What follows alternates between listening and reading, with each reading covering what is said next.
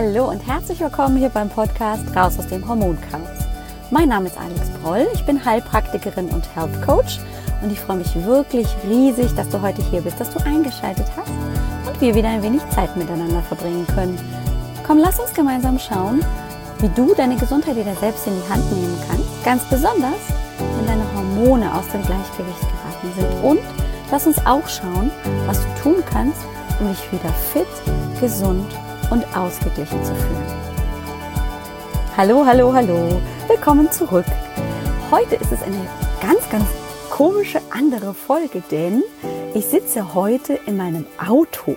Nein, keine Sorge, ich fahre nicht, sondern ich stehe hier am Parkplatz und habe ein wenig Zeit, bevor mein Zug geht, weil ein Termin ausgefallen ist.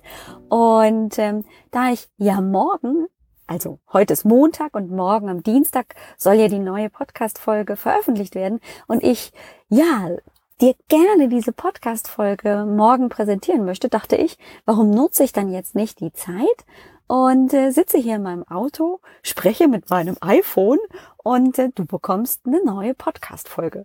Aber irgendwie ist es schon witzig, weil ich sitze hier und gucke mal, guckt jemand, ist hier jemand, der sich äh, da wundert, was macht die da in ihrem Auto? also es ist irgendwie witzig. Und natürlich ähm, ist es nicht der Ton, also die Tonqualität, die du vielleicht gewohnt bist, denn die Akustik in diesem Auto ist vielleicht nicht ganz so wundervoll wie die Akustik zu Hause bei mir an dem Ort in meinem Wohnzimmer, wo ich immer mit einem richtig guten Mikrofon eben die Podcast-Folge aufnehme. Aber es ist ja nicht immer nur der Ton, die Qualität des Tons, sondern vor allem die Qualität des Inhalts, der zählt. Und das wird heute wieder eine spannende Folge. Ich habe dir in der letzten Woche vom Insulin erzählt. Du erinnerst dich. Und äh, dieses Insulin ist ja ein ganz, ganz, ganz, ganz wichtiges Hormon, ohne dass wir eben nicht leben könnten. Wir brauchen das Hormon, um Zucker zu verstoffwechseln. Und ähm, deswegen habe ich dir also ganz viel davon erzählt. Du erinnerst dich bestimmt auch, wir haben über die Insulinresistenz gesprochen. Ähm, und ich habe auch in der letzten Folge schon erzählt, wir wollen heute mal so ein bisschen reingucken, wie das Insulin sich auch in andere Hormone praktisch hineinbringt, beziehungsweise wie die so interagieren miteinander. Und deswegen werden wir also heute wieder ein bisschen über das Insulin sprechen, aber vor allem auch zum Beispiel über die Gegenspieler, also die klassischen in Anführungszeichen Gegenspieler, all die Hormone, die dafür sorgen, dass der Blutzuckerspiegel steigt. Denn die Hauptaufgabe des Insulins ist ja, den Blutzuckerspiegel zu senken. Du erinnerst dich, ne? Pförtner an die Zelle ran, Tür auf, Zucker rein, Türe zu, fertig aus. Wenn also wir zwölf Stunden oder sogar länger nichts gegessen haben, haben wir trotzdem ein, in der Regel, wenn wir gesund sind, ein Mindestmaß an Zucker in unserem Blut. Wenn wir jetzt zum Beispiel beim Essen zu viel Insulin ausschütten weil wir eben eine sehr kohlenhydratreiche Ernährung hatten. Dann wird also viel Insulin ausgeschüttet und dann kann es passieren, dass praktisch der Blutzuckerspiegel unter das Mindestmaß sinkt. Und das ist wiederum der Trigger natürlich für das Gehirn, dafür zu sorgen, dass der Körper diesen, dieses Mindestmaß an Blutzuckerspiegel wieder erreicht. Das heißt, entweder nimmt er sich Glykogen aus der Leber und baut das so um, dass ich also wieder Glucose in meinem Blut habe. Oder ich brauche von außen wieder Energie und ich habe diesen Jiba, diesen Heißhunger auf zum Beispiel Süßes. Weil der Körper genau weiß, mit diesen süßen Sachen, mit diesen schnell verwertbaren Kohlenhydraten, kann er den Blutzuckerspiegel sehr schnell ansteigen lassen. Das ist ganz wichtig, dass wir das im Kopf haben weil ähm, hier eben zum Beispiel ein Hormon jetzt zum Tragen kommt, das wir noch nicht kennengelernt haben. Und zwar ist das das Glucagon.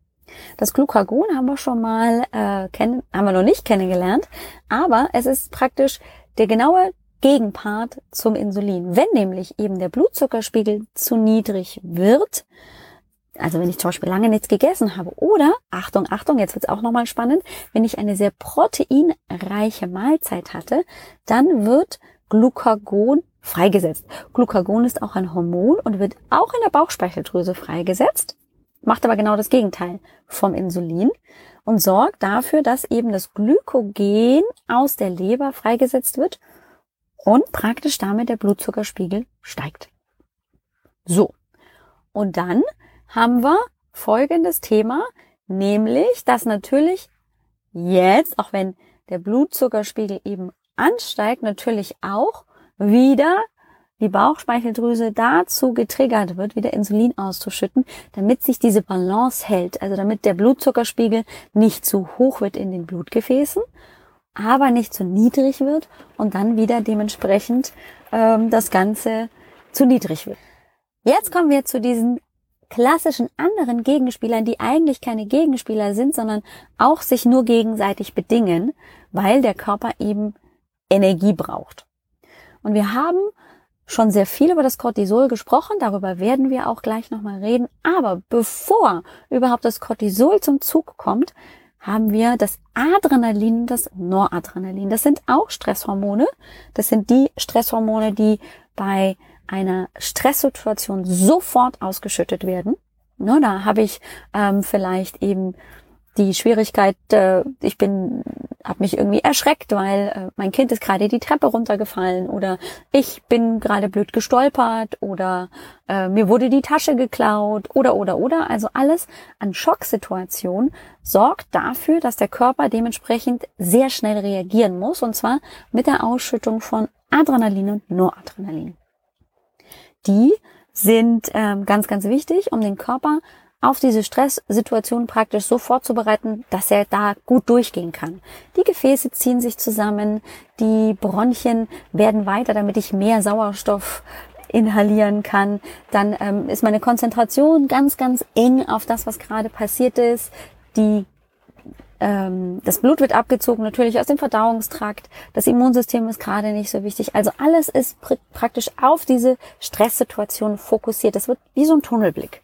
Wer das schon mal erlebt hat, wer schon mal so ein bisschen ähm, so eine Schock- oder Stresssituation hatte, weiß, puh, da fängt das Herz dann auch echt an zu bummern und ähm, das ist so das Gefühl, als würde man vibrieren. Und es dauert dann auch ein paar Minuten, bis man sich auch wieder runterreguliert hat. Also wer so richtig Adrenalin ausgeschüttet hat schon mal, der weiß, wow, da ist man so richtig am Vibrieren, weil der ganze Körper praktisch jetzt darauf wartet, was muss ich jetzt als nächstes tun und sofort reagieren möchte.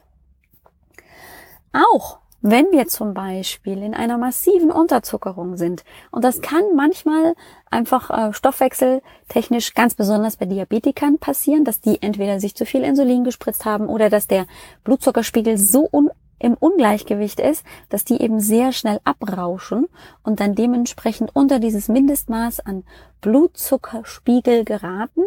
Auch dann wird praktisch der Körper Adrenalin ausschütten, denn die Botschaft ist dann an den Körper, hallo, hallo, hallo, wir brauchen Energie. Und diese Energie wird dann praktisch freigesetzt, indem das Glucagon jetzt aktiviert wird und das wiederum setzt jetzt also die Glykogenspeicher oder die Glucose frei, die in der Leber gespeichert ist, das was ich gerade schon erzählt habe und bam, kriege ich meinen Blutzuckerspiegel hoch. Bedeutet allerdings natürlich auch, dass wenn der Blutzuckerspiegel dann steigt und steigt und steigt, dass dann auch wieder Insulin ausgeschüttet wird. Also die bedingen sich immer gegenseitig. Es ist nicht, dass das eine praktisch das andere ausnockt, sondern wenn es über ein gewisses Maß hinübergeht, dann wird das andere Hormon ausgeschüttet. Immer im, im Gleichgewicht im Prinzip. So. Und hier kommt jetzt das Cortisol noch ins Spiel. Das hat uns schon so oft praktisch mit begleitet. Nicht nur bei der Nebennierenerschöpfung, wo wir sehr konkret reingegangen sind in die Frage, was macht denn das Cortisol, sondern natürlich auch bei den Hormonen Östrogen, Progesteron, Testosteron hat das Cortisol mit eine Wirkung und ganz besonders natürlich auch bei den Schilddrüsenhormonen. Die Antwort vom Cortisol, und das ist jetzt im Prinzip nur eine kleine Wiederholung ist ja verzögert im Vergleich zum Adrenalin. Adrenalin sofort da, bam, ja. Ich vibriere und es ist so ein bisschen, dass ich so das Gefühl habe, ich zittere am ganzen Leib, weil ich so richtig mit Adrenalin so durch, durchspült wurde. Und das Cortisol kommt ein paar Minuten bis ungefähr 10 bis 20 Minuten später. Das ist auch das Hormon, das dann ausgeschüttet wird, wenn ich immer und immer wieder Stress habe. Wenn also das Adrenalin praktisch gar nicht mehr so wirken kann, das Cortisol kommt trotzdem. Und das macht ja genau das, hat eine ähnliche Funktion wie Adrenalin, weil es nämlich im Prinzip dafür sorgt, dass eben der ganze Körper sich auf die eine Sache konzentriert, Blut weg aus den Verdauungsorganen, aus diesen ganzen Organen, die jetzt erstmal nicht größer versorgt werden müssen, weil das Blut muss in die, in die Muskelzellen, muss ins Gehirn. Äh, die Gefäße verengen sich, damit steigt der Blutdruck, einfach weil ich dann dementsprechend viel schneller das Blut an die Muskulatur leiten kann, damit das Blut besser auch ins Gehirn kommen kann. Das heißt, es ist also eine ganz, ganz konkrete Verengung des Fokus auf das, was wirklich wichtig ist. Und sowas wie, naja, wir müssen den Eierstock gut, gut durchbluten und wir müssen den Darm gut durchbluten, die sind, das ist einfach in diesem Moment nicht lebenswichtig. Es sorgt auch, genauso wie das Adrenalin, und wir erinnern uns ja, Adrenalin ist zuerst, flacht aber dann relativ schnell wieder ab. Und das Adrenalin sorgt für eine Freisetzung von Glykogen aus der Leber und das macht das Cortisol nochmal. Das heißt, die Leber ist ein ganz, ganz großer Speicher an Glykogen und irgendwann ist der natürlich auch leer. Und wenn das dann also praktisch der Fall ist, wenn das Cortisol hergeht und praktisch sagt, hey Leber, hau mir Glykogen her und die Leber sagt, bin aber leer, dann sagt das äh, Cortisol, okay, dann brauche ich irgendwo anders her meine Energie und da kommen dann diese Heißhungerattacken eben zum Tragen. Wenn allerdings das Cortisol Glück hat und das geht hier an die Leber ran, dann haben wir genau das gleiche Spiel wie beim Adrenalin, nämlich dass das Glu äh, Glucagon freigesetzt wird. Das geht wiederum an die Leber, sagt, hey Leber, hau her das Zeug. Äh, und ähm, damit hat dann praktisch dementsprechend der Körper wieder den Zuckerbedarf, den er braucht, um reagieren zu können, damit die Zellen eben die Energie haben, die sie brauchen.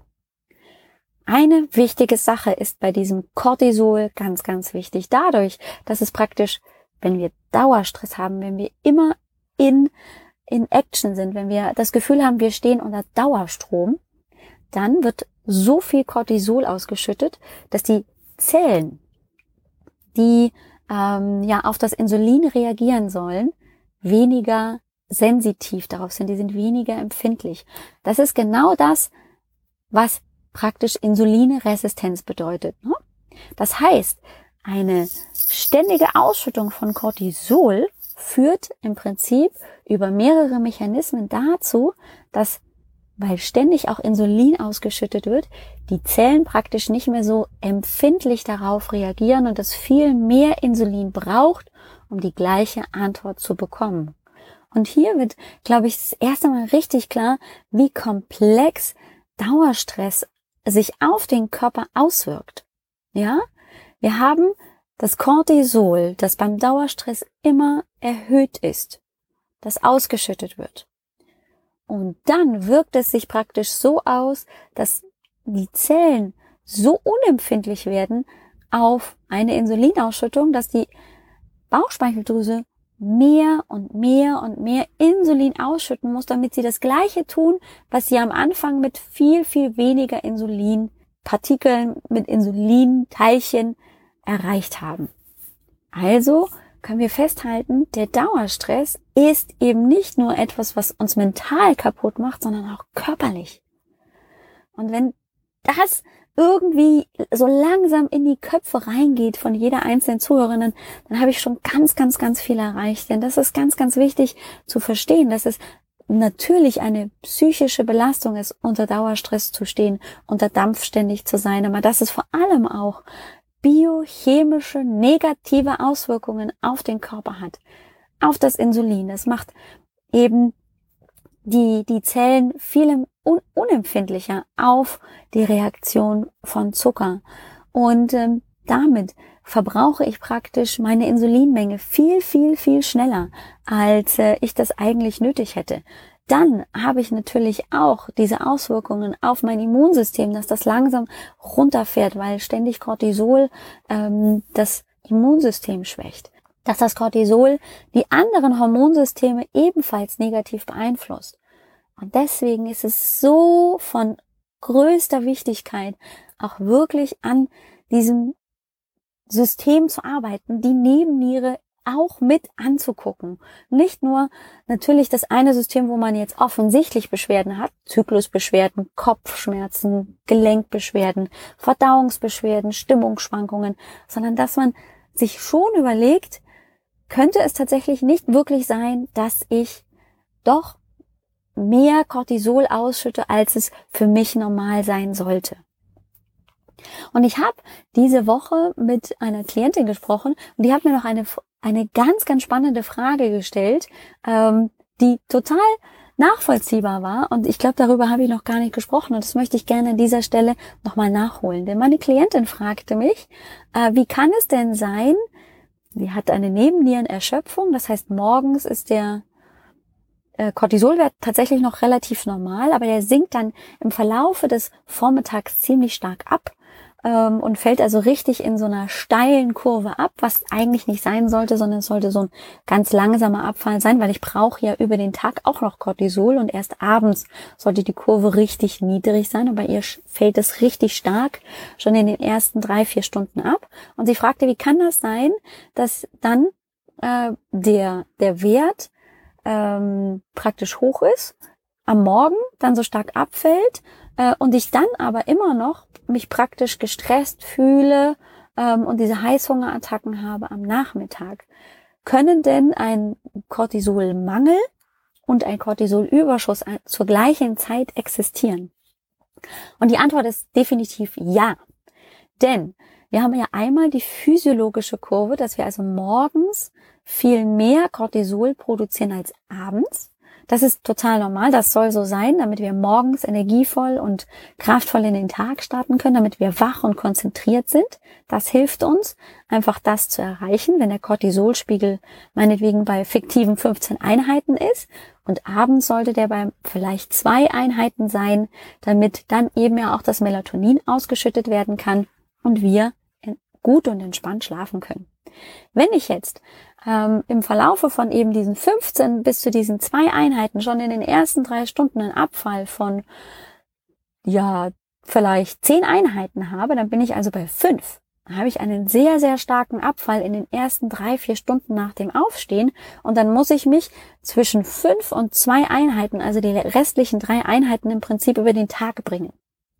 Und hier kommt dann praktisch die wunderbare Wirkung das ist tatsächlich eine wunderbare Wirkung der Nebenniere uns zugute, die nämlich sich dann so doll zusammennimmt und uns trotzdem das Cortisol noch zur Verfügung stellt, auch wenn wir eigentlich leer sind. Das heißt, die holt sich dann aus allen Ecken, Ecken und Winkeln das, was sie braucht, um noch mal ein bisschen mehr Cortisol zu produzieren. Und WAM geht dann für bestimmte Momente, wenn eben Stress ist, der Cortisolspiegel wieder hoch über dieses, über diese fünf oder drei oder zwei fiktiven Einheiten nach oben, steigt einmal kurz hoch, fällt dann aber wieder ab. Und da ist aber im Prinzip das so, dass die Nebenniere mehr Cortisol produziert, als sie eigentlich kann. Und da habe ich praktisch den Cortisolmangel, der anzeigt, ja, eigentlich kann sie zwar ganz gut morgens Cortisol produzieren, aber es sinkt total schnell ab. Und ähm, das ist eigentlich schon für sie too much. Also da sollte jetzt eigentlich nichts mehr noch kommen, tut es aber, ist halt einfach Leben und Alltag.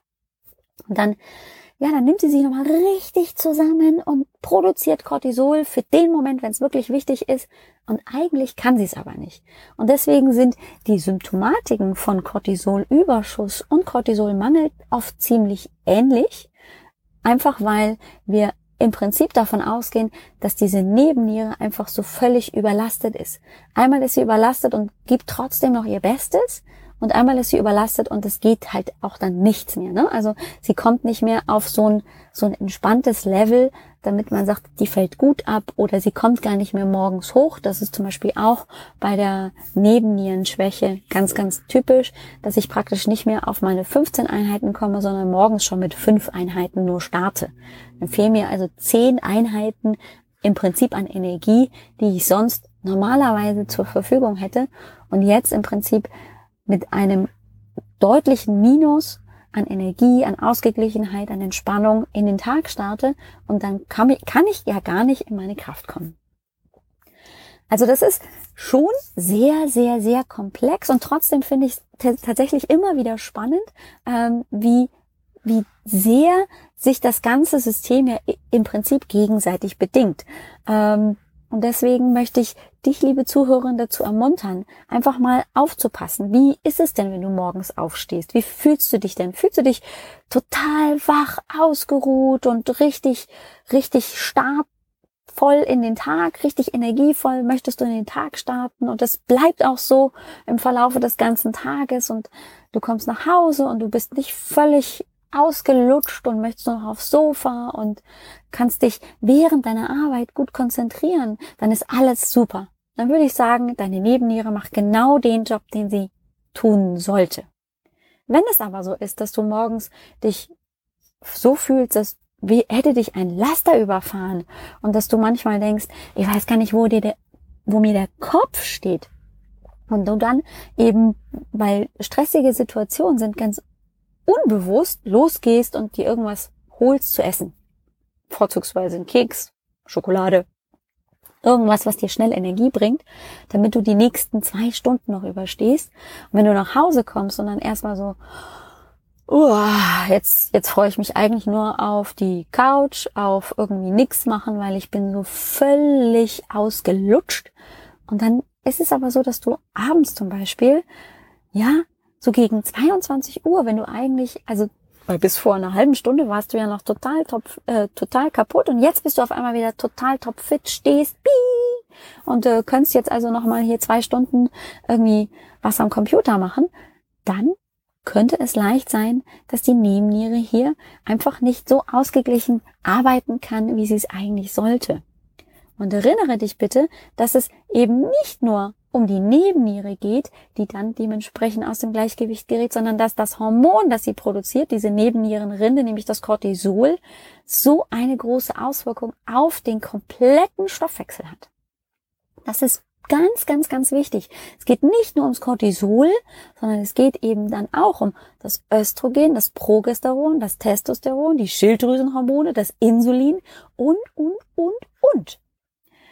Und wenn wir dann eben weiter gucken, dann haben wir ja zum Beispiel das Insulin, das sich auch zum Beispiel auf meinen Dopaminlevel, also sein Neurotransmitter im Gehirn, über das, über das Dopamin werden wir noch sprechen, das kann sich darauf auswirken. Das heißt zum Beispiel, je höher mein Insulinlevel, desto mehr Dopamin wird ausgeschüttet. Und das Dopamin ist ein Glückshormon.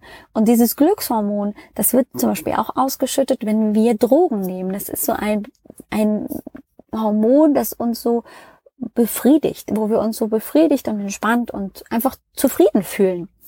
Und es ist tatsächlich so, dass man feststellen konnte, je mehr Insulin ausgeschüttet wird, desto häufiger habe ich ja vermutlich einfach auch Heißhunger gehabt oder eben was gegessen, was mit Zucker zu tun hat, weil der Insulinspiegel ja dann ansteigen muss, um den Zucker in die Zelle zu kriegen.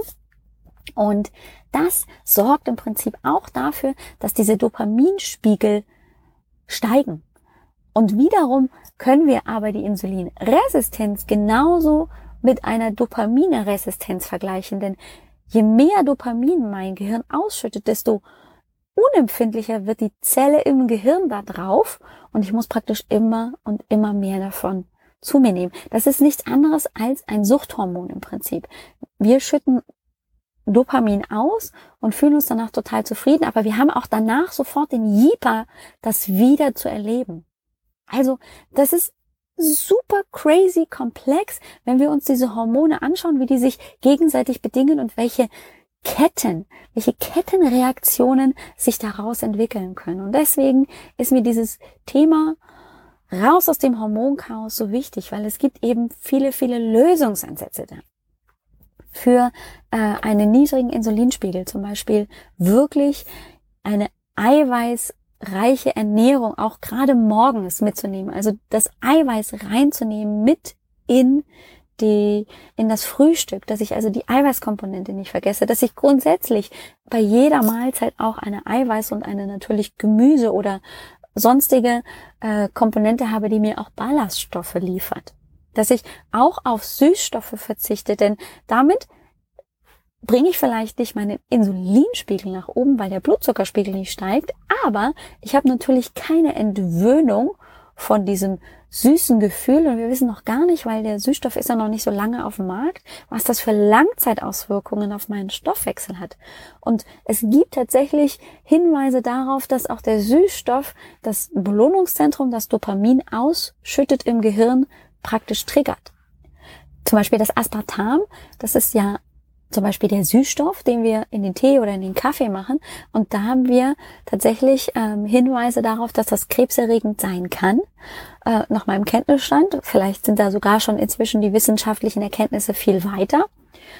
Und äh, das wollen wir natürlich auch möglichst verhindern, weil das bedeutet natürlich auch, dass wir die Gesundheit überhaupt gar nicht selber in die Hand nehmen, sondern dass ein chemisches Konstrukt, ein chemischer Stoff, das Aspartam, dafür sorgt, dass wir krank werden, dass der Stoffwechsel krank wird. Ähm, und deswegen geht es eben möglichst zurückzugehen zu natürlichen Produkten. Deswegen hören wir an allen Ecken, in allen Medien, überall lesen wir in den Magazinen, frische, gesunde Nahrung zu sich nehmen. Nichts an Fertigprodukten, wenig Glutamat, keine Süßstoffe keine Dinge, wo ich eben drei Viertel der Zusatzstoffe gar nicht kenne, weil das sind irgendwelche chemischen Zusatzstoffe, die die Nahrung haltbar machen oder was weiß ich, was sie noch alles tun. Also da ist es ganz wichtig, wirklich über diesen Weg, über die Ernährung zum Beispiel, die Gesundheit wieder selbst in die Hand zu nehmen. Ich habe mich zum Beispiel am Wochenende ganz wundervoll unterhalten mit zwei tollen Frauen von Gehirnfutter, Isabel Brandau und Kathi Rabus, die sich mit der Low Carb, High Fat Ernährung auseinandersetzen und ähm, darüber sprechen, wie sehr das die Leistungsfähigkeit wieder zurückbringt. Gerade dieses sich konzentrieren, die Verdauungsbeschwerden, die dadurch verschwinden, weil der Darm einfach viel weniger zu tun hat, weil er hochkomplexe, gute, energievolle Stoffe bekommt und nicht dieses einfache, verwertbare Kohlenhydrat. Und äh, wir haben auch ein Interview geführt, das ich dir in der nächsten Woche gerne vorstellen möchte, wo wir genau darüber sprechen, was bedeutet denn eine Low Carb, High Fat Ernährung für dich, worauf muss man achten, was ist so der beste Einstieg? Ähm, und was gibt's da einfach auch für Hintergründe, warum man das tun sollte. Und das sorgt im Prinzip genau dafür, dass wenn ich mich so ernähre, Low Carb, High Fat, also wenig Kohlenhydrate, hoher Fettanteil und natürlich die Proteine nicht zu vergessen, sorgt es dafür, dass mein Insulinspiegel im Prinzip relativ stabil auf einem Minimum bleibt. Dass es nicht die ganze Zeit rauf und runter geht mit ähm, den Heißhungerattacken, mit dem Ausschütten von Insulin. Und so kann sich der die Bauchspeicheldrüse, der Pankreas sehr schön erholen und wir sind auch praktisch über einen langen Zeitraum leistungsfähig. Darüber werden wir in der nächsten Woche auf jeden Fall sehr ausführlich sprechen. Das ist ein richtig, richtig, richtig tolles Interview. Ich hoffe, du bist schon genauso gespannt wie ich, mich jetzt freue. Ähm, und deswegen ist das also der kleine Ausblick für nächste Woche. Was ich dir auch noch erzählen möchte, ist Folgendes. Und zwar ähm, habe ich ein kleines Feedback bekommen von einer Hörerin, die sagte, das ist total toll, dein Podcast gefällt mir total gut. Manchmal ist es aber so, dass ich mir nicht vorstellen kann, was du erzählst. Und das stimmt total. Weil wie kann ich denn manchmal vor meinem inneren Auge mir das vorstellen, wenn ich davon gar keine Ahnung habe? Und deswegen ähm, habe ich ja auch die Webinare angefangen. Webinare sind ja, wenn du weißt, was das ist, ja im Prinzip Videoaufnahmen oder also einfach live Video-Sessions, wo man sich sieht, mit Bild, also mit Video und Ton. Und ähm, im Januar habe ich ein, Vide ein Webinar veranstaltet, wo ich genau diese komplexen Zusammenhänge von der Nebenniere, der Schilddrüse, den Eierstöcken ähm, und das Melatonin da noch mit reingeholt, ähm, sehr deutlich auch visuell auf der Flipchart erklärt habe. Und gerade jetzt, als ich im Auto saß und mir so überlegt habe, was will ich dir heute in dieser Podcast-Folge erzählen, dachte ich mir, wie wär's, wenn du, selbst wenn du jetzt erst dich anmeldest und äh, dabei sein magst und das mal angucken magst, wie wäre es, wenn du nicht jetzt schon praktisch auch zurück auf dieses Webinar greifen könntest, um dir das anzugucken, um das wirklich visuell dir auch mal anzugucken. Und deswegen ähm, biete ich dir jetzt die Gelegenheit, dass du dich praktisch in diese Webinarliste äh, anmeldest und äh, dann gleich im Anschluss, wenn du dich angemeldet hast, praktisch den Link zu diesem ersten Webinar, das ja im Januar schon gelaufen ist, bekommst, um mal auch wirklich visuell vor deinem inneren Auge dir äh, nicht nur vor deinem inneren Auge, sondern jetzt praktisch direkt vor deinem richtigen Auge zu sehen, wie komplex die Verbindungen sind, wie zum Beispiel das Tagesprofil von Cortisol aussieht und, und, und. Es hilft ungemein, um diese ganzen komplexen Zusammenhänge nochmal ein bisschen deutlicher praktisch zu verstehen und äh, das Ganze einfach im, im eigenen Kopf besser zu vernetzen. Und wenn du das gerne möchtest, dann lade ich dich ein auf www.alexbroll.com Schrägstrich Webinar-Anmeldung. Und dort bist du dann also nicht nur angemeldet für das nächste Webinar und wenn du möchtest natürlich äh, in die folgenden auch, die im März, im April und im Mai kommen und so weiter, sondern du kannst eben auch das vorangegangene dir runterladen und äh, anschauen. Äh, und damit eben noch mehr in die Thematik raus aus dem Hormonchaos hineintauchen.